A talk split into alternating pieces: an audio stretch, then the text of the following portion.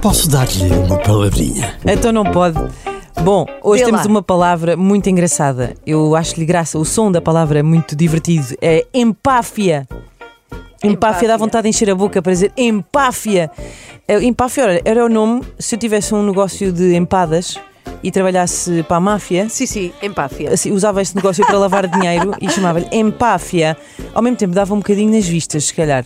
Ou então Eh, diziam assim, onde é que aprendeu eh, a arte dessas empadas? essas, eh, na E tu em- dizias, A empáfia. Bom, perguntei ao- ao- aos meus filhos. O meu filho Sebastião acha que é uma coisa aborrecida. O que é que achas que é empáfia? Ah. Uma coisa muito aborrecida. Se calhar era uma coisa muito aborrecida, eu estou-lhe a perguntar aquilo, não percebi bem, não, não aprofundei. O outro diz que é tipo uma coisa, tipo empatia.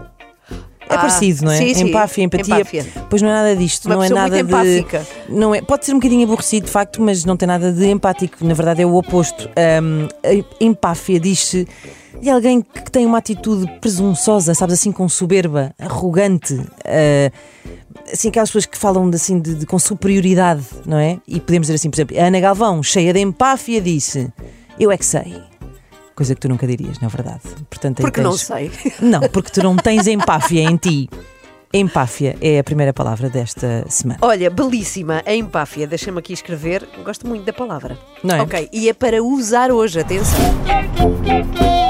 Posso dar-lhe uma palavrinha?